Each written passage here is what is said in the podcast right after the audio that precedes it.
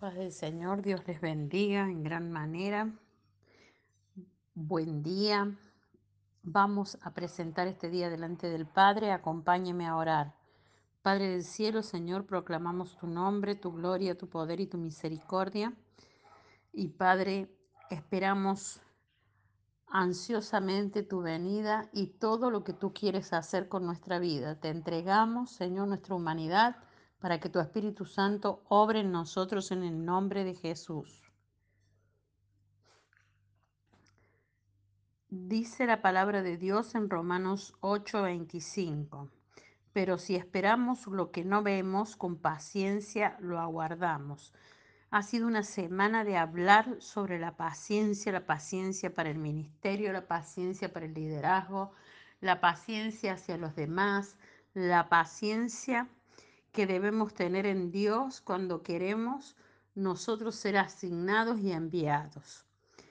Hoy nos vamos a referir y titulé este devocional Con paciencia esperamos la venida del Señor.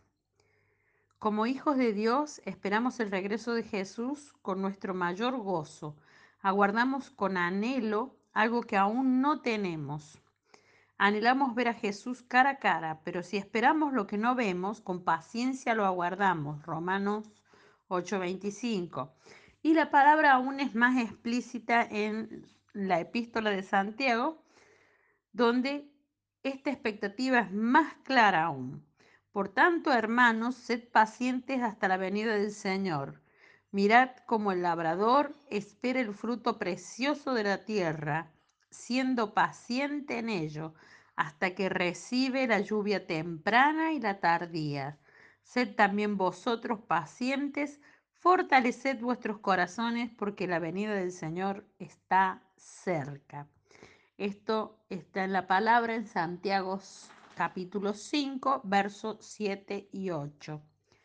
Esperar pacientemente la venida de Jesús es el mejor y mayor anhelo y el punto donde culmina o culminante de nuestra paciencia, la paciencia para los hijos de Dios, teniendo en cuenta que esta paciencia nos hace estar más comprometidos porque su venida está cerca. La verdadera paciencia presupone un anhelo, una gran expectativa que se gesta en nuestro interior no podemos ser pacientes respecto de su segunda venida si primero no la añoramos. Mirar a nuestro alrededor, a nuestro mundo dolido y enfermo por el pecado y no es traicionar al Señor, sino anhelar que Él venga y decirle como sus hijos que venga, ven Señor, o hasta cuándo Señor. No es esto traicionar la paciencia, sino que es darle a la paciencia la máxima expresión. Nuestra alma y nuestro espíritu claman, ven Señor Jesús. Nuestra oración a Dios hoy. Padre nuestro, te pedimos perdón porque los afanes temporales de este mundo nos han llevado a desconocer las profecías que anuncian que tu Hijo viene pronto a esta tierra te suplicamos, ven Señor Jesús.